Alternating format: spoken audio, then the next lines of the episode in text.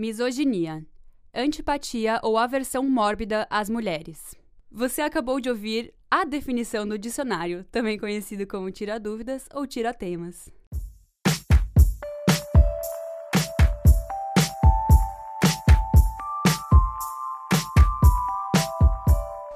Olá! Está começando mais um episódio do Dicionário Feminista espaço para entendermos o significado de alguns termos que a gente tanto ouve falar hoje em dia. Eu sou a Teca Carbonel. E eu sou a Júlia Presoto. Nesse programa, a gente vai desmistificar um termo tão necessário que já confundiu até a atual primeira-dama. Hoje a gente vai falar de misoginia. A união das palavras gregas miseo, que significa ódio, e giné, que significa mulher, deu origem ao termo misoginia. Ele foi utilizado pela primeira vez por volta de 150 a.C. pelo filósofo estoico Antípatro de Tarso. No contexto da Grécia Antiga, berço da atual estrutura sociopolítica ocidental, já era observado desprezo pelas mulheres e pelo que o feminino representava. Essa época foi marcada por uma mudança na estrutura social bem significativa. Com o crescimento da população e decaída da economia agrícola, os sistemas familiares dos genos, em que a autoridade máxima detida pelo patriarca era passada de pai para filho, mostra-se insustentável. É então que surgem as cidades-estado, as polis gregas, em que a soberania masculina agora é projetada de forma mais abrangente e não só no contexto familiar. Não é de se estranhar que essas estruturas sociais sejam refletidas também nas artes e na religião. Basta lembrarmos de duas personagens marcantes nesses dois contextos: Pandora e Eva. Na mitologia grega, Pandora teria sido a primeira mulher que existiu, criada por Atenas e Hefesto a pedido de Zeus. O deus grego a teria enviado para o irmão de Prometeu como vingança, já que este último teria entregado aos homens o segredo do fogo. Pandora foi enviada à Terra com uma caixa a qual não poderia ser aberta em hipótese alguma. Porém, a sua curiosidade falou mais alto e, ao abrir a caixa, a mulher teria espalhado todos os males do mundo: fome, doença, guerra, trabalho, velhice, etc.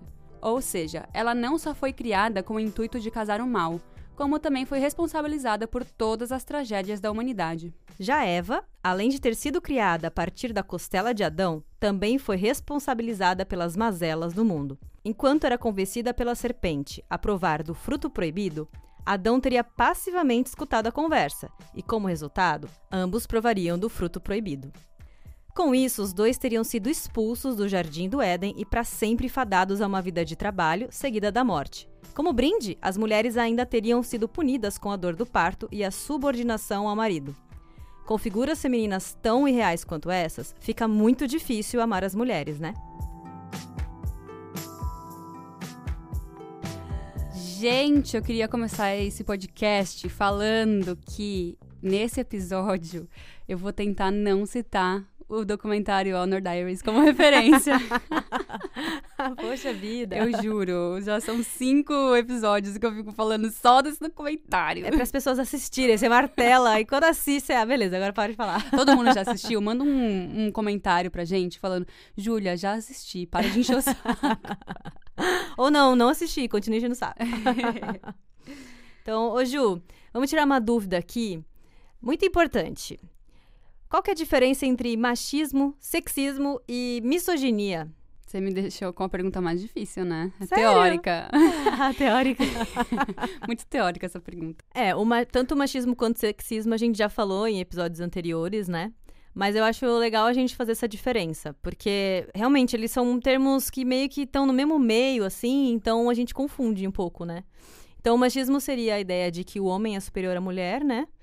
E por conta disso teria direitos a privilégios e direitos que as mulheres não têm. É, o sexismo seria o que a gente conversou no outro episódio. Seria uma relação em que a gente cria estereótipos para cada gênero e, as, e o gênero masculino, tanto feminino, teria que se subordinar a esses estereótipos e caso contrário existiria um julgamento, né? Então, por exemplo, falar que homem tem que ser forte e másculo e, e corajoso e não pode chorar e patriarcado. Tem o patriarcado também, que é uh, dar o poder sobre os homens em relação a, a, a, como ele cuida da casa e da família, né? Sim, é, seria uma estrutura social em que né, o patriarca, o pai da família, é o, É o dono é o razão. dono, exatamente. É quem manda em toda, na porra toda. Temos episódios sobre todos esses termos. E a misoginia entra aí, mas, mas é no sentido do ódio contra a mulher, né? Porque no machismo, a relação é de superioridade. O homem é superior à mulher. Na misoginia existe um ódio, um asco, uma, um preconceito em relação ao, ao feminino, por, apenas pelo fato de ser feminino. Então, é muito parecido, mas elas, essas coisas querem dizer coisas diferentes. É porque, na verdade, não é, não é que é parecido, é que uma coisa, o machismo, gera o sexismo, que gera a misoginia, que gera, que vem do patriarcado, são coisas que você consegue formar um, um quadrinho, assim, de, de ligações entre cada um dos termos. Muito forte. É, acho que o primeiro. ah, Não sei, eu, eu não me lembro mui- muito bem, mas acho que o patriarcado é o, o início, não é? Aí vem o machismo, e aí dentro do machismo a gente vai tendo, tipo, essa árvore genealógica que vai crescendo como se fosse uma pirâmide, né? Como se fosse uma árvore genealógica. então é tudo. Um são consequência do outro, né? Sim. Na grande maioria. É. E falando em árvore genealógica, eu queria propor da gente fazer a árvore genealógica da, da, da, da misoginia. Na verdade, acho que ela começaria no, no patriarcado, mas iria descendo, né? Que nem você falou. Porque eu acho que hum, alguns irmãos da, da misoginia. Que, porque a misoginia é o ódio contra as mulheres. Então, tudo o que representa o ódio e o preconceito seriam os irmãos da misoginia. Por exemplo, a homofobia, a transfobia, o racismo, Xenofobia, gordofobia. Várias fobias que são relacionadas a, ao ser humano, né? É, Em si. tudo que represente o asco, ódio contra o- o ser diferente. E eu acho muito interessante isso. Porque é um. É É um ódio sem sentido, né? É tipo a misoginia, ou a gordofobia, ou qualquer outra coisa. É um ódio que você não. Muitas vezes você nem conhece a pessoa. é, você só tem o seu conceito do que ela, aquela pessoa representa. E você odeia ela de cara, sabe? É muito esquisito isso. Tipo, se você para cinco minutos. É tipo aqueles vídeos, acho que é o BuzzFeed que faz, eu não sei. Colocaram um homofóbico e um gay na mesma sala. Veja o resultado. Uhum. Tipo, você não vai odiar aquela pessoa, porque não tem sentido você odiar aquela. A não ser que você realmente tenha um motivo muito forte pessoal pra você odiar uma pessoa e tá tudo bem. Mas, tipo, o ódio sem, sem motivo é muito bizarro. É tipo você odiar uma pessoa por- pelo, pelo que ela é fisicamente, sabe? E a gente é muito mais do que o físico, né? É, eu acho que, pra ser bem sincera, eu acho que a pessoa que sente o ódio, né, o, o misógino, o homofóbico, o transfóbico, eu acho que ele nem sabe por quê. Hum, É, pode crer. Eu acho, É não uma sei. estrutura social que tá lá na cabecinha dele há muitos anos, né? É, porque é que nem você falou, se a pessoa for sentar pra conversar com a, com a pessoa com a qual ela sente o, o, o asco, o ódio, ele vai perceber que é uma pessoa normal, sabe? E, e não tem essa diferença que tá na cabeça do, do misógino, não existe, sabe? Não, não, não tem fundamento. De novo, tudo que a gente fala aqui são coisas que não têm fundamento, né? A gente bate na tecla do, tá bom, então vamos refletir pra ver de onde vem. E não vem de lugar nenhum. Quer dizer, vem, a gente falou, vem da mitologia, vem da religião, no caso da misoginia, de que a gente. As mulheres são as culpadas, né? A gente veio sempre dos homens, né? O homem seria a figura perfeita e a gente é, seria a cópia dessa figura perfeita. Só que a gente é responsável por tudo que é ruim no mundo, sabe? E isso me fez refletir muito se por conta disso, né, também vem esse sentimento de culpa que muitas mulheres têm. Nossa, total. Assim, não, não falando diretamente, mas assim, passado de gera- é, geração para geração na nossa sociedade, sabe? Junto com o patriarcado e etc.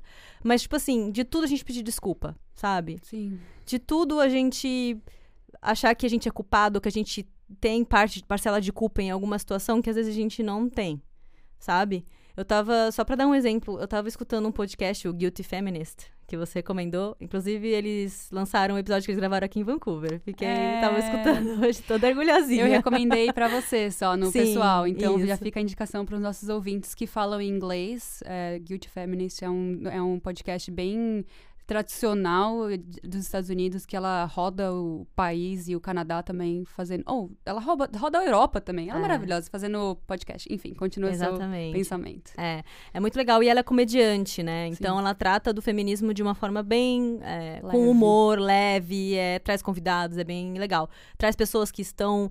É, arrecadando dinheiro para causas feministas, etc. É muito bacana. E aí, uma das, das convidadas de, desse programa é, contando que ela estava num evento é, de stand-up, né? Porque ela, ela faz stand-up comedy. E ela estava num evento, e aí uma senhorinha do, que estava assistindo na plateia começou a ter um. Um ataque do coração. Um ataque do coração. Ela começou a ter um ataque do coração. E aí chamaram a ambulância, que veio super rápido. E aí, enquanto a senhorinha estava sendo levada, porque ela não estava tendo um, hard, um, um, ataque do coração forte, assim, a ponto de ficar inconsciente. Então, ela estava conseguindo conversar, ela só estava passando mal. E aí, enquanto a ambulância estava levando ela embora, ela virou para as pessoas que estavam organizando o evento e, e pediu desculpa por ter oh, atrapalhado. Meu Deus. Aí Eu, é ela, é minha cara fazer isso. Ela fala assim, gente, porque a moça estava tendo um, hard, um, um ataque do coração sabe? Por que, que a gente tem essa, essa coisa de sempre ser culpada, sabe? De sempre estar pedindo desculpa pelo que a gente é, desculpa pelas coisas que a gente está causando. Sendo que o espaço é nosso também, sabe? Você tem uma doença, você tem um episódio é, de um ataque do coração, é uma coisa que, assim, não é culpa sua, sabe? que absurdo. E, e, é, chega a esse nível absurdo, assim, a, nosso sentimento de culpa, sabe? É. Porque são raízes muito intrínsecas da nossa sociedade que vem da religião, que vem de uma cultura que vem da, da Grécia Antiga. Quando você entra na escola e começa a aprender sobre história, primeiro tópico, Grécia Antiga. Filosofia, primeiro tópico, Grécia Antiga. E lá a gente já era desvalorizada, lá a gente já era culpada do, de todas as mazelas do mundo. Então, é, é isso, né? A gente tende a achar que a gente é culpada. Ai, Teca, você é tão perfeita, Ai, né? para! eu tô feliz que eu que vou editar esse episódio que eu não vou cortar eu, eu falando que você é perfeita. Ai, não, não vou cortar essa parte. É, tem uma... Eu já falei bem brevemente sobre isso aqui, mas tem uma mulher na história judaica que se chama Lilith, que é a primeira mulher a ser a parceira do Adão. Ela não foi feita a partir da costela do Adão, ela foi feita como um ser individual e o Adão outro ser individual. E ela simplesmente não aceitou ser subordinada do Adão, não aceitou ser menos do que o Adão.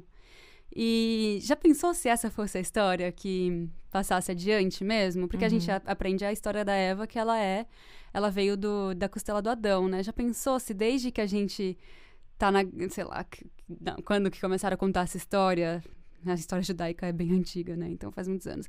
É, todo mundo tivesse essa consciência de que você não precisa ser menos do que o homem só porque ele é um homem, sabe? Então eu fico imaginando uma, uma realidade paralela em que Lilith é Eva, tem o mesmo papel da Eva, né? Acho muito interessante. Tem um post que eu até salvei no nosso Instagram. Eu vou marcar, eu vou colocar de referência. Ele conta direitinho a história da Lilith. É muito legal. E eu fico. Eu já falei isso aqui, né? Que a gente fica sempre aprendendo a história do homem branco e a gente tá sempre incluída na história de uma maneira muito sutil, assim, sabe? É, a mulher nunca é a, é a que vai e faz e que escreve a história e que descobre as coisas. A mulher é a que tá ali para fazer tudo ser, na maioria das vezes, assim, a mulher é ali que está ser, para ser agradável. E aí, daí que vem muito nossa, nossa desculpa o tempo todo. A mulher foi criada desde os tempos primórdios a ser o ser humano mais agradável para deixar todo toda a, o ambiente em paz. E isso gera tudo que a gente já também discutiu aqui, que é a sobrecarga emocional. A gente vai fazer um episódio sobre sobrecarga emocional com a Daphne do. Ai, qual que é o canal dela? Saúde na Rotina porque é, um, é uma coisa que, uh, como, mulher, como mulheres, a gente precisa muito discutir para que a gente consiga ter uma relação com nós mesmos mais saudável, sabe? Não é, não estamos falando só de como o homem trata a gente, como a sociedade trata a gente, mas é como nós tratamos nós mesmas, sabe? Uhum. Eu acho isso muito legal, assim, só. Não é o tema do episódio, né? Sobre carga emocional. A gente precisa até economizar pra não queimar pauta. Mas eu só queria dizer uma coisa: que esses dias eu tava hum, assistindo um stories de um podcast também, de duas mães. É, é um podcast que no Instagram é arroba mãe Mãe também fode. que maravilhoso! É, é só pra soletrar M-A-E-T-B-P-H-O-D.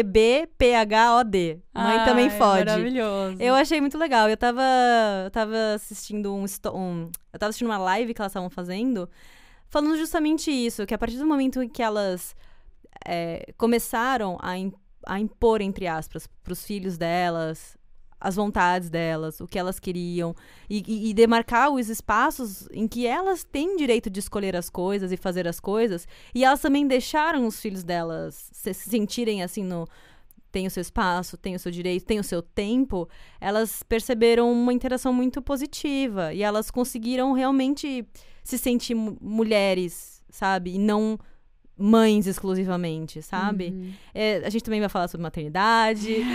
mas Ai, só pra pincelar. só pra dar uma pincelada assim. E também falar, porque eu achei incrível esse nome, eu achei incrível as duas. Uhum. E é só pra, para dar aí uma dica também de mulheres que pod podcasters incríveis. Ô, Teca, voltando para a misoginia.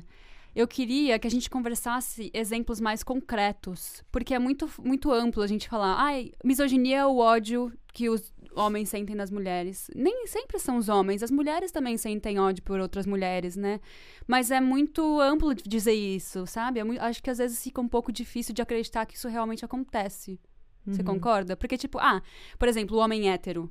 Eu não odeio as mulheres. Eu quero. Eu gosto de mulher, eu quero transar com mulheres, eu quero casar com mulheres, sabe? É, então é difícil, eu acho, para as pessoas entenderem que isso real, é realmente uma coisa que existe, né? Sim, eu concordo. Eu só queria colocar duas coisas disso que você falou. A primeira coisa é que. Porque eu tava pesquisando a respeito de mulheres misóginas. Elas existem, né? Porque da mesma forma que a gente estava comentando que não existe mulher machista, mas mulheres que reproduzem machismo, eu fiquei com essa dúvida a respeito da misoginia. Se existem mulheres que são misóginas, ou se elas reproduzem, ou como que a gente coloca. Não existe, eu não consegui encontrar referências suficientes para que, para que me mostrassem que é errado falar que uma mulher, mulher é misógina. Mas o que eu encontrei é que é melhor, ou sei lá, mais recomendado você dizer que a mulher ela tá, tem uma misoginia internalizada. Hum. Entendeu? Uhum. Agora, os motivos específicos, o porquê é melhor falar que é uma misoginia internalizada do que falar que é misógina, eu não consigo falar muito bem. Inclusive, quem quiser me ajudar nessa pesquisa e descobrir mais, é, seja bem-vindo. Mas eu acho que eu concordo um pouco nesse sentido, porque a misoginia é um ódio com relação às mulheres. Como que você vai sentir um ódio em relação a você tão grande assim, sabe? Tipo, tem como você sentir esse ódio, mas você entende que se você está a partir do lado da pessoa, do, do preconceituoso, da pessoa preconceituosa, se você é o oposto, para você ter o ódio do. para você odiar o diferente, é um ponto de vista diferente do que você se odiar, porque você é o diferente, entendeu? É, eu é entendo. muito difícil explicar. Eu entendo o que você quer dizer, que tipo, você tá, se você é mulher, você não pode odiar a mulher porque você é uma mulher. Você não é diferente. É, né? mas eu eu acho que isso eu não acho, eu tenho certeza que isso acontece muito. Isso acontece muito em relação a nós mesmos, assim, o quanto eu já odiei ser mulher. Eu já tive ódio de ter nascido mulher, porque eu odeio menstruar para começar, assim. Já comecei odiando mulher muito, ser mulher muito cedo. Eu odeio todas as situações que eu tenho que passar por ser mulher e eu odeio toda a, toda a sobrecarga que eu tenho por ser mulher. Então, eu já desejei ser homem, assim, eu sempre antes no, quando eu comecei a, sei lá, antes de eu ser mais feminista, eu queria, por exemplo, só ter filho homem, porque mulher, ai, é muito trabalho, não, não sei, mulher muito chata, mulher muito difícil. Então eu acho que é meio que. É, são coisas que a gente reproduz, mesmo sendo mulher, sabe? Tipo, é muito fácil uma mulher odiar outra mulher porque ela é ex do seu marido. Uhum. Ou porque ela é a atual e você é a ex. Uhum. Ou então é muito fácil você odiar uma mulher que tá chamando mais atenção do que você que tá numa roupa que você acha que é mais legal, que é, você considera que seja mais bonita. Isso acontece muito. Tipo, essa, essas, as meninas que não são tão é, padrão, odiarem meninas que são muito padrão e chamam muita atenção. Uhum. Isso acontece. Também acontece, acontece ao, ao contrário, que é, é mais um pouco de gordofobia, é mais gordofobia do que ódio porque a pessoa ah, que uma pessoa mulher. Mas tipo, uma pessoa não gostar de outra só porque ela é uma mulher gorda, Você é, tá odiando a mulher de qualquer forma, sabe? Então eu, eu entendo o seu lado de, tipo, você não deveria, mas acontece, sabe? E, e, acontece porque isso é uma coisa que tá intrínseca e que a gente cresceu desse jeito. Então eu acho que. Não sei se é certo ou não considerar as mulheres misóginas ou não, mas que a gente reproduz isso, eu acho que é, é, um fato, sabe? Não, a reprodução, eu concordo 100% com você. Existe muito. Eu já fui muito mi misógina ou tive misoginia, misoginia internalizada, não sei. É, mas a minha questão mais é, é, essa, assim. Da mesma forma que no machismo a gente não pode dizer que a mulher é machista porque ela não está na posição privilegiada do homem para ser machista, a, a mulher também tem como ser misógina porque ela não é o diferente para odiar aquele ser humano que é diferente dela. Ela é aquilo que ela odeia. Então, é, é só, né? É que não faz sentido. É. Mas é uma coisa muito. É, isso acontece muito com, é, com pessoas homossexuais também, do tipo, odiar gays que sejam. É, estereotipados, uhum. porque, ai, você tá reforçando os estereótipos. Tipo, se você não quer reforçar os estereótipos, se você não se encaixa nos estereótipos, ok. Mas se outra pessoa se encaixa, deixa ela ser do jeito que ela é, sabe? Uhum. Então, eu acho que isso acontece muito quando a gente vai fechando o ciclo social e, tipo, vai colocando cada um em caixinhas. Uhum. Isso vai acontecendo também, sabe? Naturalmente. O ser humano é, o ser humano é um, um caso difícil, né? De, de se arrumar. Nossa, gente, é muito difícil de não querer categorizar as pessoas, né? É. É muito complicado, às vezes, para algumas pessoas entender que não é preciso você pôr as pessoas em caixa. Você não usa caixa zero, você põe todo mundo naquele bolão maravilhoso do amor e foda-se, entendeu? É, eu acho que é, é, importante a gente colocar todo mundo em caixas a partir do momento que a gente vai estudar isso. Tipo assim, igual a gente está fazendo aqui, que a gente vê o feminismo como uma maneira, é, como se fosse, tipo, a base e ou então como se fosse um funil, né? Eu acho. O feminismo está no topo e aí você vai é, afunilando para todas as, as, subcategorias do feminismo, que é tipo feminismo negro, feminismo é, branco, branco, o feminismo das mulheres gordas, o feminismo das mulheres trans. Então é, é importante quando a gente está falando desse jeito, assim, de tipo uhum. categorizar para a gente conseguir incluir é, necessidades de cada uma dessas categorias mesmo. Mas eu, o certo, se não tivesse problema nenhum na humanidade, é todo mundo é, é, igual, todo mundo tá aqui junto, vamos todo mundo se amar. Mas infelizmente a gente tem que fazer isso, né? O problema é quando é o contrário. Que tá todo mundo aqui, tá, vamos todo mundo se odiar, porque todo mundo é ser humano, sabe? É meio isso que acontece. Tipo, ah, todo mundo é mulher, mas por que, que a gente tá odiando todas as mulheres? Uhum. É igual que a gente tava falando quando a gente. É, se a gente ia se gostar se a gente não fosse feminista. A gente, você disse que você provavelmente não ia gostar de mim, sabe? E tipo, é só, eu sou só uma mulher que era amiga do seu, do seu marido, sabe? Tipo, eu, eu, você nem sabe quem eu sou. Então é, é um ódio é, gratuito, sabe? Então, isso aí. Só pelo Falei fato muito. de ser mulher. Não, é, é isso mesmo. Total, eu acho que é isso. E eu acho que né, a, o oposto, digamos, disso, eu acho que seria o que a gente já falou aqui também em episódios passados, seria a sororidade. Né? Que inclusive o episódio de sororidade ele teve bastante plays. eu achei legal, assim, porque é isso, sabe? Que a gente fala. Foi no de sororidade que, inclusive, a gente comentou de eu não ser sua amiga. É. É, porque é isso, você olhar outra mulher e tentar buscar a empatia, o respeito, sabe? Ao invés de tentar ver nela uma inimiga uhum. uma ameaça. Isso, uma ameaça. Eu acho que agora, indo pro lado masculino, o que as mulheres representavam, e hoje em dia representam também, para muitos homens misóginos, é ameaça, né? Uhum. As mulheres empoderadas, então, são ameaça nível extremo. E eu acho que a partir daí eu queria discutir um, um, um, te um termo que é o oposto da misoginia, que é a misandria. É, ela seria o ódio extremo aos homens, né?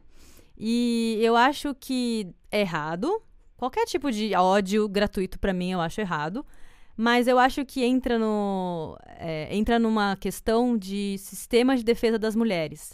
De, durante tantos anos, tendo seus corpos violados, tendo seu discurso calado, vivendo na sociedade que a gente vive. Sua liberdade cortada. Sua liberdade cortada, é difícil até você julgar uma mulher que, que seja que pratique a misandria, porque o homem representa muitas vezes um, um agressor, é o agressor. A própria Dani comentou que existem mulheres que têm gatilho só de escutarem uma voz grossa, porque remete a um homem que já causou muito mal para elas. De ver gogó, essas coisas que são é, masculinas, né? Tem mulher que tem. É, como é que fala? Aversão. É. Causa. gera gatilhos e. É. E como que você tira a razão, né? É. É muito difícil, muito complicado. É uma, é uma questão que a gente precisa discutir, precisa pensar a respeito e tentar mudar isso né? É, eu acho que esse é, esse é um problema que a solução é sendo muito honesta, assim. A, a, solução é terapia individual e depois você vai lá e conversa com as suas amigas pra, pra gente continuar não, não reproduzindo isso. Porque eu acho que a partir do momento que você não consegue superar todos, toda a opressão que você sofreu sozinho, não tem problema nenhum você pedir ajuda, sabe? E é muito difícil passar por esse tipo de coisa sozinho mesmo, sabe? Então, é, se você tem um ódio. E, e, aqui, a misandria, eu já acho que não seja um ódio sem razão. Uhum. Porque a partir do momento que você foi oprimida a vida inteira, você tem um motivo para você odiar os homens, né? Então, é, é, sei lá, cara, é muito estudo e terapia para você conseguir passar por isso. É, é o que eu faço, para ser muito honesta com quem tá ouvindo, assim. É tipo, é, você não consegue, se você não consegue lidar com, sozinho ou com a, a, ajuda dos seus amigos, vai e procura ajuda, sabe? Não, não tem que ter vergonha de fazer isso. Mas o que eu queria voltar para os exemplos é, eu assisti uma entrevista, você já ouviu falar de um aplicativo que chama Bumble? É hum. É de é, aplicativo de namoro, tipo Tinder. Ai, como eu sou velha, né? É um aplicativo que os jovens usam para namorar. Turminha jovem. o Bumble, eu não sei nem se tem no Brasil, eu preciso pesquisar. Vamos pesquisar agora? Então, tem no Brasil também, mas ele é um aplicativo que nasceu nos Estados Unidos. Ele é tipo o Tinder, só que é, é só a mulher que pode tomar a atitude de em, começar a conversa com o homem. Eu tava lendo, eu tava assistindo a entrevista que o BuzzFeed fez com a dona, com a criadora desse aplicativo. E o, o motivo dela ter feito isso é porque ela quer é, diminuir a misoginia que acontece nessas relações amorosas, né? Na relação de, é, sei lá, paquera. Eu não sei. Eu, tô, eu, não, eu, nunca usei Tinder, gente. Desculpa. Eu namoro desde 2010. Não tinha Tinder ainda. é, então, o que acontece nesses aplicativos, eu não sei se você já chegou a usar também, é que as pessoas, as mulheres, muitas vezes recebem é, foto de pinto sem ter pedido, de pessoa X, tipo, sem nem ter falado oi. É foto de pinto. Uhum. É, recebe muito comentário de ódio, muito, é, tipo, via descrição, via descrição, aí, por exemplo, ah, fala que gosta do PT. Aí já chega um cara falando uns absurdos, discurso de ódio, sabe? Então ela quis mudar a relação de poder que existe dentro da, dessa, da relação amorosa. E eu achei isso muito interessante. E eu tenho uma amiga aqui no Canadá que ela usa e ela não usa mais nenhum outro aplicativo, porque os outros abrem a possibilidade para esse discurso de ódio vindo dos homens para com as mulheres. Então eu achei isso muito interessante, sabe, da gente tentar reverter é, como funcionam as, as relações, sabe? A, a, relação de poder que existe dentro das relações. Achei isso muito interessante. Porque você mandar a foto do seu pinto para uma mulher que nunca te pediu, você nunca ouviu falar dessa pessoa, é, é muito sem sentido e a pessoa vai. É muito desagradável você receber uma foto dessa, sabe? Então, eu achei muito interessante esse aplicativo e essa entrevista. Eu vou colocar de referência para vocês. Eu amei.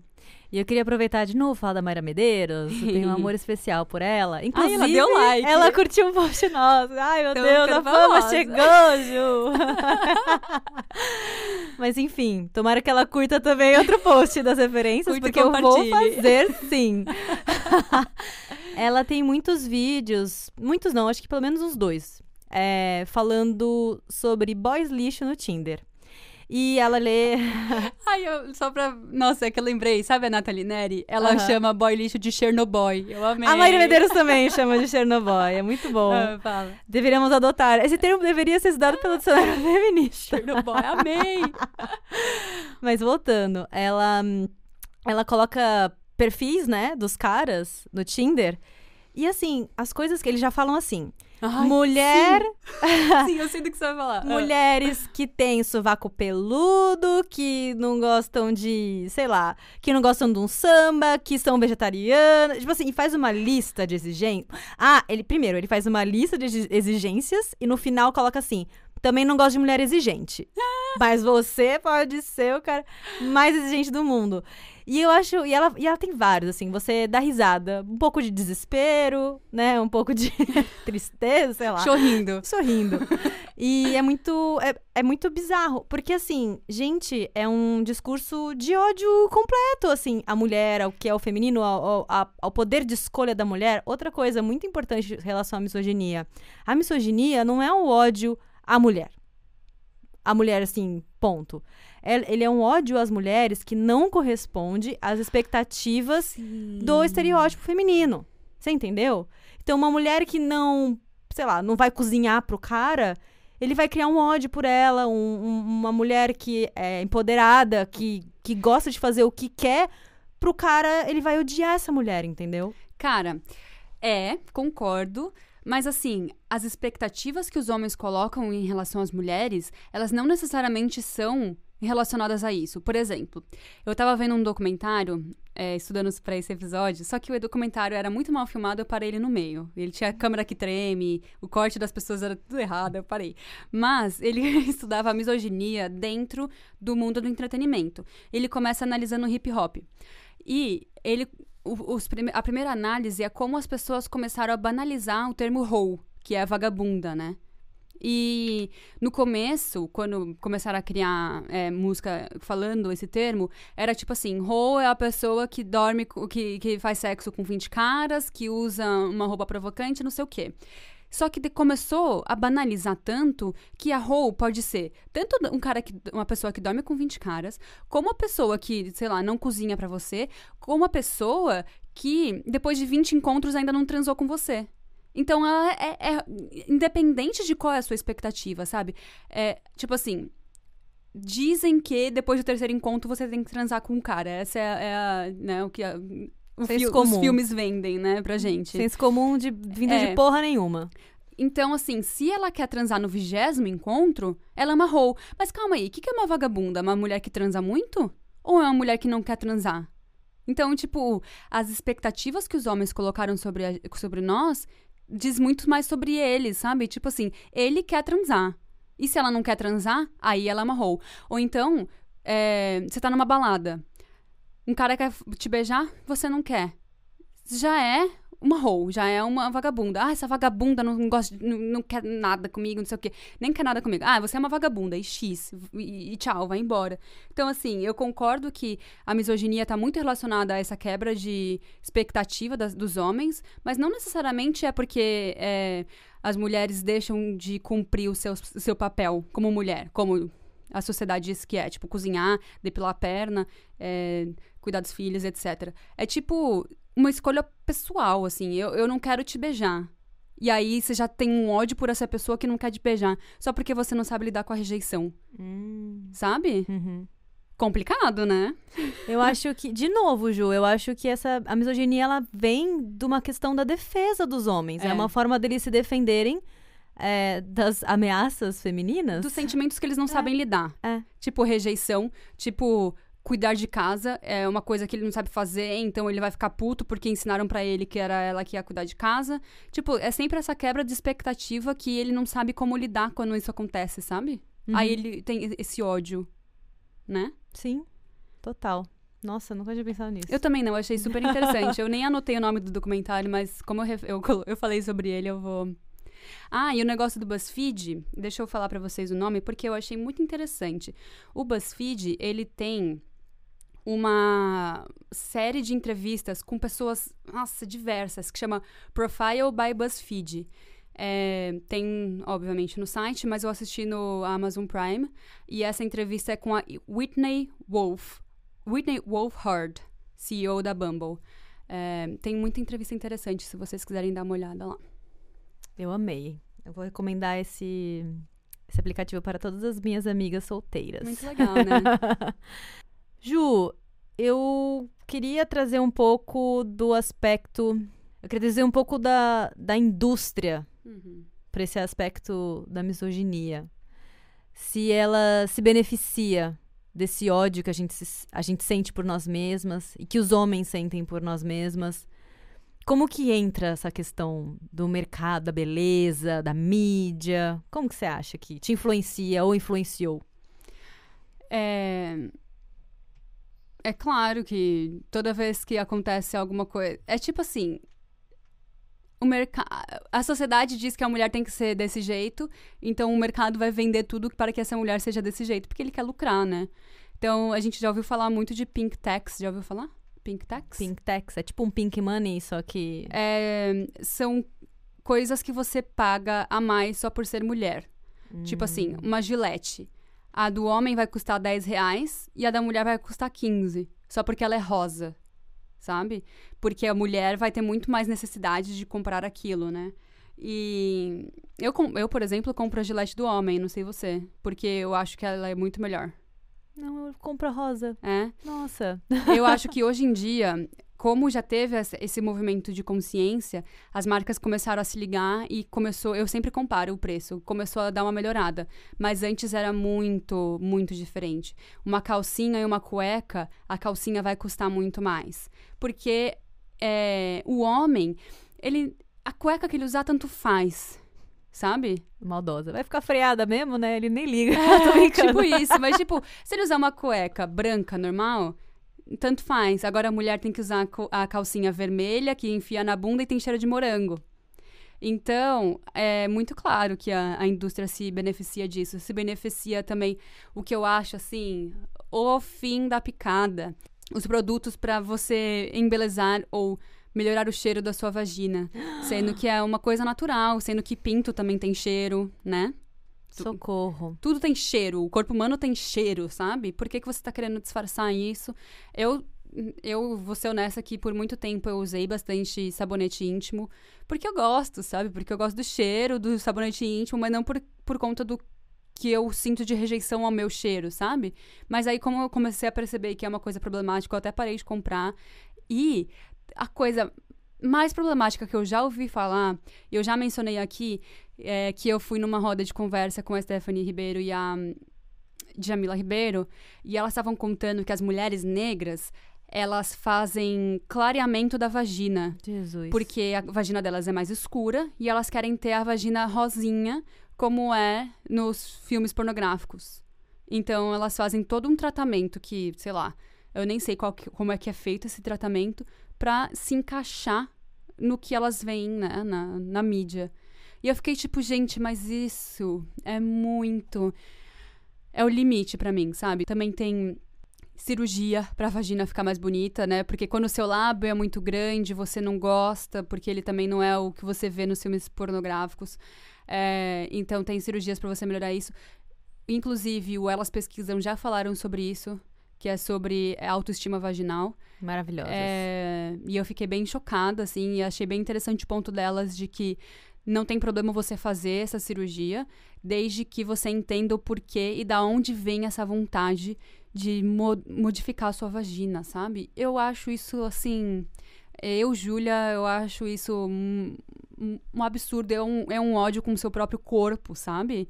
É, ai, sei lá. O que, que você acha? Eu acho, eu acho, concordo com você. Inclusive, autoestima vaginal é um, é um tema também É, que a gente vai dar uma copiadinha delas pesquisam, que inspirou muita gente.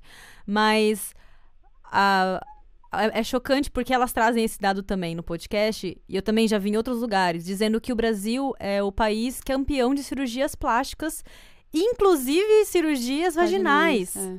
Então, assim, o quanto que a gente desvaloriza o nosso corpo, o quanto que essa indústria usa o nosso dinheiro para isso. Quantas. Quem aqui não tem uma amiga que já fez uma cirurgia? É, seja para, para colocar silicone, seja para tirar. Eu tive muitas amigas que tiraram. É, tirar, eu sei que também tem muita relação com dor nas costas, essas coisas, né? Sim, mas eh, uma de, eu tive três amigas que tiraram. Uma delas realmente foi por dor na- nas costas e duas foram por questão estética.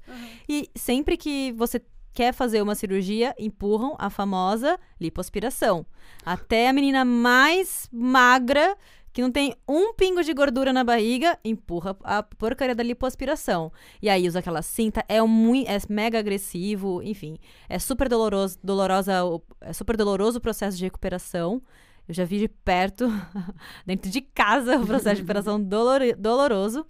E Assim, de- e eu de novo vou repetir o que você falou, que é não tem problema, assim, não tem problema fazer, né? Eu acho, né? Eu, na minha opinião, não, não tem, claro que não tem problema fazer. O feminismo, inclusive, propõe que você faça o que você quiser, te dá liberdade para você fazer o que você quiser com o seu dinheiro.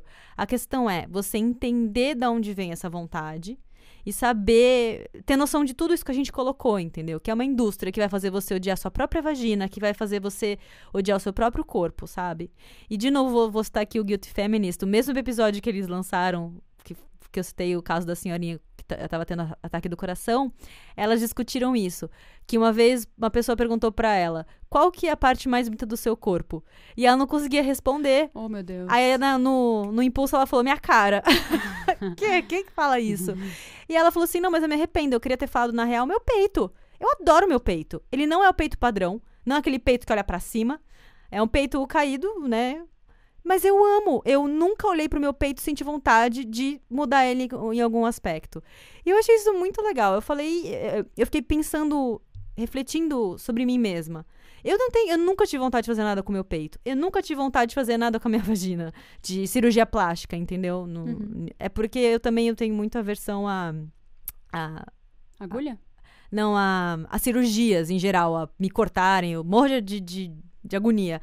Mas eu nunca tive essa vontade, sabe? Mas eu não sou um exemplo, eu tô fora do exemplo, porque a, a, a maioria das mulheres é o contrário, elas se olham no espelho procurando onde que dá pra tirar e colocar, sabe? E a indústria se, se utiliza disso de uma forma absurda. É só ver as, as influencers hoje, sabe? Cara, total. Concordo muito. Eu quis mudar meu corpo. Eu, quando eu. Meu primeiro emprego, eu comecei a trabalhar com 18 anos. Meu primeiro emprego, eu queria juntar dinheiro pra pôr, pôr silicone. Tipo, 18 anos, sabe? E já tinha várias pessoas ao meu redor que tinham com 18 anos. É, e isso da indústria é muito doentio, né? Eu assisti o documentário da Taylor Swift, Miss Americana. E é, ela, ela retrata vários, várias coisas, várias situações machistas que aconteceram com ela. Eu tenho vários problemas com a Taylor Swift, tenho vários pro- problemas de como ela, a, a mídia, é, a mídia Supervaloriza? isso, supervaloriza ela. Mas, nesse documentário, eu achei que ela, ela deu. Ela apontou várias coisas interessantes. Uma delas foi. Gente, pensa na Taylor Swift, pensa naquele corpo. Magra, com a perna de 3 metros, loira, perfeita. Ela é uma Barbie, ela é perfeita. Ela é, entrava todo dia na, no, no Google pra ver quais eram as fotos novas que os paparazzi tinham pos- postado dela. E se tivesse alguma foto que tivesse uma, uma dobrinha, ou como ela é muito magra, é, a, a barriga dela é, tipo, dura pra frente, assim, sabe? Porque ela tem órgãos, sabe? tipo, e aí as pessoas ficaram, ficavam questionando se ela tava grávida. Então ela simplesmente parava, parou de comer. Ela tinha vontade de desmaiar sempre depois de show. Ela começou a ficar doente. Então você vê que a Taylor Swift. Existe uma pessoa mais padrão do que essa mulher no mundo? Eu acho que não, não existe. Ela teve problemas com, é, com a maneira que ela vê o corpo dela. Então eu achei isso super interessante de é, não importa quem você seja, é, você vai ser você vai ser atingida por isso, sabe? Você pode ser a mulher mais bonita do mundo, porque ela é o padrão do padrão. Ela ainda assim sofre com isso. E outra coisa que eu achei muito interessante foi que ela deixou de se posicionar em diversos momentos, inclusive na, na, na, na eleição do Trump. E é, ela disse que o, um principal motivo é que, desde que ela nasceu, ela foi criada para agradar as pessoas, para ser é, perfeita e para pedir desculpa e etc. Então ela não queria causar um problema com ninguém. Então ela achou que não falar nada era a melhor solução. E aí ela foi, agora ela tá com 29 anos, e ela falou: "Eu preciso acordar pra vida, sabe? Eu não tenho mais 16. Enquanto eu não me posicionar, eu não tô dando é, coragem para as pessoas se posicionarem também. Então ela até na, na eleição, é, eu não lembro o estado que ela mora. Mas ela se posicionou porque tinha uma mulher super homofóbica e um cara que era ok. Então ela se posicionou a favor desse cara a mulher acabou ganhando, mas foi tipo. Foi um sprint que o cara conseguiu na última semana depois que ela se posicionou. Então, é, foi, ela começou a perceber como é importante ela se posicionar. Ela fala até mal do Trump na, na no, no documentário. Achei super legal isso. E mostra como a gente. De novo, não importa quem você seja, você vai pedir desculpa a vida inteira a vida inteira. Você vai falar: ai, desculpa, é que eu estou vendendo 30 milhões por dia, mas me desculpa por estar vendendo tanto, me desculpa pelo meu sucesso. E outra coisa muito interessante que ela falou é sobre idade. Como que ela tem que correr atrás para ser muito famosa agora, porque existe um limite para a mídia gostar dela. Existe um limite de é, eu posso, eu posso ser, ter, ser uma mulher de sucesso até os 35. Então eu tenho que trabalhar muito até os 35, porque é até o momento que as pessoas aguentam ver minha cara. Depois disso, eu fui pro brejo. E eu fico muito. Eu, eu acho super real. É, idade é um problema gigante para as mulheres. A gente, a Lud até compartilhou com a gente um, um gráfico de como o Leonardo DiCaprio, não importa a idade dele, ele só namora pessoas de até 25 anos.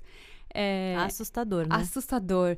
Quem que é assim também? O Anthony Kids, inclusive minha banda preferida, só namora mulheres modelos na maioria das vezes, se tiver menos que 30 anos, assim. Então, a idade é uma coisa que pesa muito para as mulheres. Por outro lado, temos aí o Super Bowl, que foi com Jennifer Lopes e Shakira, com seus 50 anos. Jennifer Lopes maravilhosa com seus 50 anos, Meu rebolando Deus. na cara da sociedade. Então, assim, por um lado, a gente tá conseguindo dar uma evoluída, mas por outro, ainda temos Taylor Swift arrancando os cabelos, porque ele tá com 29 anos e precisa lançar cinco álbuns em cinco anos, sabe? Porque senão ela não vai mais ser agradável. Então, é um ódio que ele vem em diversos âmbitos. Ele vem pelo corpo da mulher, pela atitude da mulher, pelo sucesso da mulher, pelo posicionamento da mulher, pela idade. Tudo, tudo que a gente faz é como se fosse um, uma afronta para as pessoas. E a gente só tá vivendo, cara. Sabe? Meu Deus. Tem nem que falar. Fiquei brava. Nem, bem palavras. Pensei tanta coisa, mas não lembro mais nada. Tem que anotar. É, Meu discurso que, foi muito tem que longo. anotando assim. Isso, isso, isso e aquilo. É que você que eu tava falando de mulheres famosas e tal. É, a gente tem algumas que afrontam, né? Madonna tá aí pra isso, pra afrontar. Frankie Gracie. A, ai, meu Deus, elas são maravilhosas. É uma série na Netflix, gente. É, é Gracie and Frankie? Eu não sei se é qual vem primeiro. Ah, ah, não importa, as duas são maravilhosas. é uma série da Netflix, recomendo super. E eu agora eu tô assistindo, praticamente maratonando, e eu tô querendo muito ser velha logo, pra ser igual elas. Olha que doida. Mas é isso, porque a gente foi ensinado que ser velha é ruim. Ah. Ser velha é ruim. E ainda mais essas mulheres que estão na mídia, que nem você falou, elas têm um prazo de validade, parece, né? 35. Gente, 35. Tem, minha mãe fala que começou a vida com depois dos 40, sabe? O que, que é 35 anos? E com, enquanto pro homem, já ouvi muito dizer, quanto mais velho, mais charmoso. Pois é, menina. Então, que nem você falou do Anthony Kids e do Leonardo DiCaprio. Leonardo DiCaprio. Amigos, vocês estão caquético. O que vocês estão exigindo das minas novinhas? Vocês estão tudo doido? O Anthony tem quase 60, gente. Então, tipo, sabe assim, abaixa essa bola, sabe? calma aí, calma lá, amigão. Eu acho que no problema não é nem a bola que ele tem ou não. O problema é o quanto ele se sente atraído somente por pessoas muito mais novas que eles. Tipo, o Anthony Kids, ele é um homem de 60 anos que ele aparenta ter 40. Então, pelo menos namora com alguém de 40, sabe? Não com alguém de 25. É, eu acho que. É porque, assim, né? De novo, voltando um pouquinho para a questão da indústria, ela precisa. A indústria precisa criar metas impossíveis de ser alcançadas. Por isso que você estava comentando. Tudo que a pessoa faz, de todas as, as, de todas as direções, a mulher é atacada. pra ser melhor, pra se desculpar, pra fazer algo diferente, colocar gordura, tirar gordura, fazer não sei o que, não sei o que lá. Porque a indústria precisa disso. Se ela virar e falar assim, todo mundo é perfeito do jeito que é, acabou o dinheiro, acabou a cirurgia, acabou. Produtos de pele, gente. Acabou que skincare. O que aconteceu com a pele, né? Gente, pele era só uma pele antes, era só um órgão. Agora é tipo, gente, é, é um, é, uma, é um objetivo das pessoas, né? Nunca ter uma espinha, nunca ter uma mancha, fazer cinco máscaras por semana. Tipo, calma, gente. Nesse, nesse, nesse âmbito, eu queria citar duas referências. Já sei a uma gente delas. tá cheio de referências. O episódio passado não tinha nada, agora a gente tá. Ah, uma bíblia de referência. Qual que você sabe? Conta. É a da drag. Qual? A Lorelai? É. Pode ser também, eu não ia falar, mas Não? agora eu vou falar da Lori. Lori, sou íntima dela. É que eu sou amiga da Mayra Medeiros, né? Porque ela curte nosso post. A Lorelai entra de brinde. Amar. Amar. Mas, enfim. A Lorelai Fox, ela tem um canal. Lorelai Fox, canal dela no YouTube. Ela é uma drag maravilhosa. Recomendo vocês verem tudo dela. É, ela é muito inspiradora, ela é foda mesmo. E aí ela tem um, um- tem um vídeo dela que ela fala da, de como as nossas peles estão. de como a nossa pele tá ficando preguiçosa. Porque a gente usa tantos produtos em skincare que a nossa pele agora não sabe nem produzir mais a, pró- a, a hidratação natural dela, sabe? É meu princípio um pouco é, da vagina. Tipo assim, a gente passava tanto produto pra tirar cheiro, pra tirar secreção, pra tirar lá, lá, lá, que acabou. As nossas vaginas acabaram perdendo aquela proteção natural dela. E assim, a ciência, a, a medicina diz que a vagina é autolimpante. Então você não precisa daqueles mil produtos. Se você passa esses produtos, você altera o pH, você cria mais doenças. E o mesmo princípio acontece com a nossa pele. Se você hidrata ela toda hora, se você pa- passa não sei o que, passa o que lá, tira não sei o que lá, tira resíduo, tira tira aquilo, a sua pele fica preguiçosa. E quando você para de usar esses- essas químicas, porque é tudo uma, é um bando de química, gente. A sua pele não sabe nem produzir a própria hidratação. Perde elasticidade, envelhece mais rápido. Aí você começa a ter realmente os problemas que você estava tentando tanto evitar. É, Então eu vou colocar esse vídeo, a Lorelai, explica certinho. Ah, tem um podcast que se chama Milkshake, que se chama Milkshake chamada Wanda. Foi meu primeiro podcast. Que de, você tipo, escutou? É, de realmente gostar de podcast. Olha só. Ele tem um episódio que eles falam sobre. é, eu não lembro muito o título, mas eu vou deixar o link. Ele fala alguma coisa do tipo, muito além do skincare.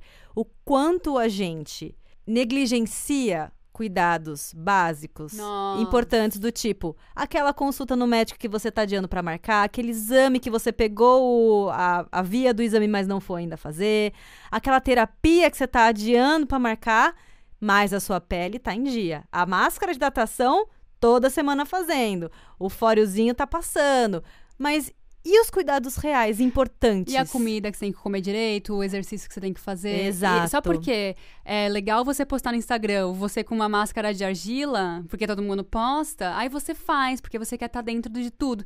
E, tipo, ninguém posta uma foto indo no cardiologista, sabe?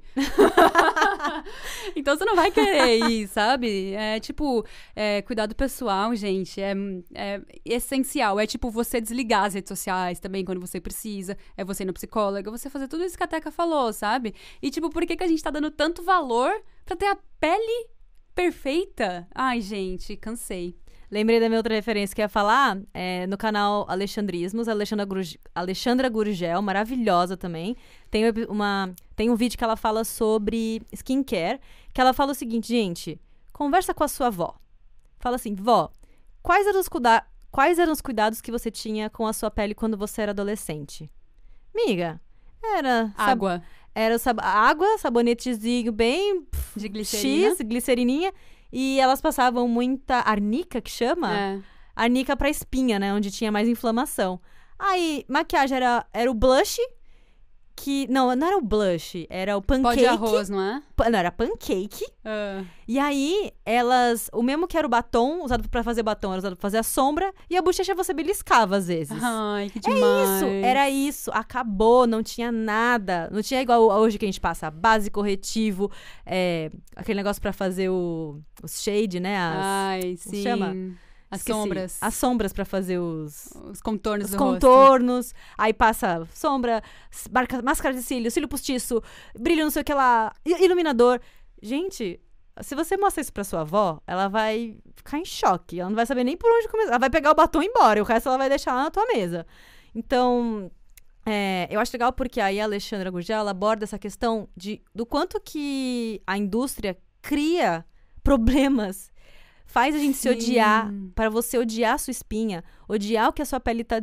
o Seu, corpo- seu corpo tá falando com você, sabe? Você não precisa odiar. Você precisa escutar, sabe? E o quanto você fica tentando cobrir com um monte de produtos, e em cima de produtos, em cima de coisas, em cima de dinheiro. E, é- e é um monte de produto caro, caro. Entra um pouco na questão do que você falou da, do Pink Tax, né? É, é que tem muito homem que hoje em dia também tá entrando na questão do, do skincare e da, e da maquiagem. Mas você vê que Ah, é, é bem muito pro menos, público né? feminino, sabe? E, e, gente, pra que se odiar tanto, sabe? É, nesse vídeo da Lorelai, ela fala sobre se você quer fazer esse tipo de coisa, então faz com coisas, produtos naturais. E eu vou indicar a rainha dos produtos naturais de skincare natural, que é a Nathalie Neri. Ela ensina a fazer, é, como a gente estava falando sobre é difícil de você conseguir manter isso, porque é, é caro. A Nathalie Neri, ela vai lá e te ensina a fazer produtos para pele, maquiagem, tudo. Com comida, com argila, com coisas muito acessíveis e baratas e todas naturais, orgânicas, vege- vegetarianas não, veganas. Ela sempre indica maquiagem vegana e tal. O, o público dela, ele é bem um público que é, não, quer pagar caro por isso, sabe? É, e que valoriza muito natural. Então, vou ficar de- vou deixar de referência a Nathalie, porque não tem um vídeo que eu quero indicar dela. É tipo, o canal inteiro dela é baseado nisso, sabe? Então, se você quer cuidar da sua pele, vamos, vamos fazer com um produtinho natural, sabe? Tipo, não tem problema você ir no dermatologista e ele te indicar uma química. Aí é uma coisa. Agora, você, por conta própria, começar a usar um milhão de coisas na sua pele só porque você olhou pra, su pra sua cara e você não está. Ah, e outra coisa. Vamos falar de Big Brother. Polêmicas. É, Boca Rosa já é uma grande polêmica na internet, né? Não vou nem preciso, não preciso nem falar sobre isso. Mas a Boca Rosa é a única, é, é uma das, quer dizer, ela é a única pessoa lá dentro que tem um produto pra pele. Ela tem uma maquiagem pra pele, uma linha de maquiagem pra pele. E aí começaram a dar zoom nela no Big Brother pra mostrar como é ela no dia a dia e começou a pegar as fotos dela. Amiga, que pele difícil. Não é aquela pele lisinha que ela vende na, na internet, sabe? Então, assim, é, vamos ver qual que é a real pele das pessoas. Você tá se baseando numa boca rosa que tem uma pele lisíssima e de repente ela não tem, sabe? Tipo, o que, o que você tá vendo nas redes sociais é inalcançável. Você não vai conseguir nunca ter a pele perfeita sem nenhum defeito, porque pele é assim, tem mancha, tem espinha, tem oleosidade, tem. é, às vezes a pessoa tem pele seca, vai descascar. Gente, é, o ser humano é assim. Não adianta a gente ficar nessa corrida pela perfeição, que a gente não vai ganhar essa corrida. Quem tá ganhando, a gente sabe muito bem quem é. Não é um ser humaninho. São as grandes corporações que estão lucrando com isso. Então, é, repito, se for fazer, vamos fazer de maneira consciente, vai no médico e tenta buscar sempre alternativas naturais para não, para um ser mais barato e dois não danificar tanto a sua pele. Arrasou. Acho que é isso, Ju. É questão de você refletir o quanto que esse ódio que a indústria tá incitando a si mesma, o quanto isso é o dinheiro que eles querem vender, é os produtos que eles querem vender e o quanto é realmente algo que o seu corpo tá dizendo. Eu acho que a, a crítica, a crítica tem que vir de dentro de você, não de fora.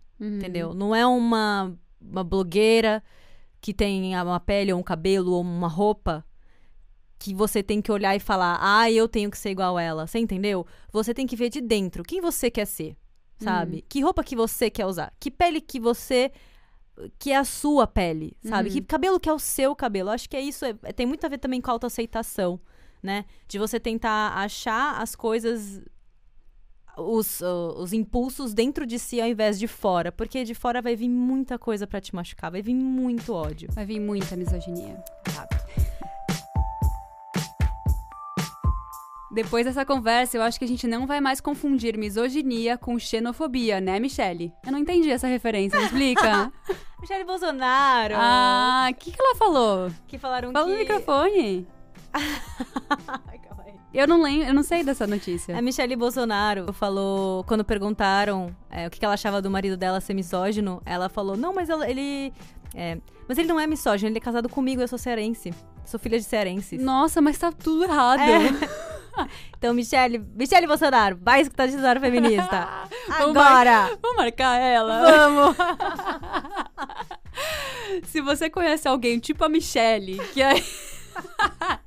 que ainda não sabe o que é misoginia e passa pano, já compartilha esse podcast pra pessoa parar de passar vergonha. E se tem algum outro termo que você queria muito que a gente comentasse aqui no podcast, pode mandar lá pra gente no Insta, arroba Dicionário Feminista Pod, no e-mail dicionariofeministapodcast.gmail.com ou nos comentários no canal Dicionário Feminista, se você estiver escutando pelo YouTube. A gente vai ficar mega feliz de ouvir por lá as suas sugestões, críticas e histórias. Lembrando que esse podcast só foi possível com a estrutura da Biblioteca Pública de Vancouver. E apoio emocional dos nossos amigos e parceiros das lutas diárias. Como a gente só trabalha com fatos, todas as fontes usadas para a produção desse programa estão na descrição. Para quem quiser estudar mais, é só dar uma passadinha lá. Muito obrigada por ouvir a gente tchau! Tchau!